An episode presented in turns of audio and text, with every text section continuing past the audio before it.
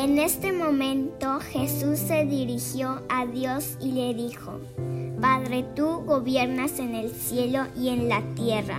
Te doy gracias porque no mostraste estas cosas a los que saben mucho y son sabios, sino que las mostraste a los niños.